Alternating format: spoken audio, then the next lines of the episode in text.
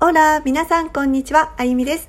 10年以上前に中南米を1年かけて旅していました。スペイン語が大好きな2児の母です。今年、スペイン語検定デレに挑戦したいと思い、子育てをしながらスペイン語を勉強しています。自分の勉強のためにスペイン語でつぶやいてみたり、新しく学んだことや役立ちそうなフレーズなどを毎日配信しています。すべてのエピソードのスクリプトはブログに記載しています。ぜひそちらもご覧ください。まだまだ勉強中なので間違いもあるかもしれませんが、応援していただけたら嬉しいです。そしてスペイン語勉強中の方は一緒に頑張りましょう。では始めます。Empezamos!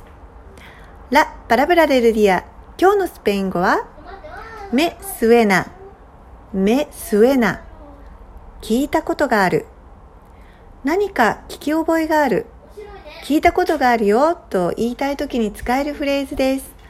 め、スエナのスエナは動詞ソナールの三人称単数形で代表的な意味として鳴る、音を出すという意味があります。そして口語では聞き覚えがあるといった意味でよく使われます。また前置詞あを使ってスエナプラスあで〇〇のように聞こえる〇〇のような響きがするという意味にもなります。さらに、スエナプラス形容詞または副詞で〇〇に思えるということもできます。英語の sounds のような感じで使えます。例えば、sounds good という表現はスペイン語ではスエナビエンとなります。では、いくつか例文を挙げてみます。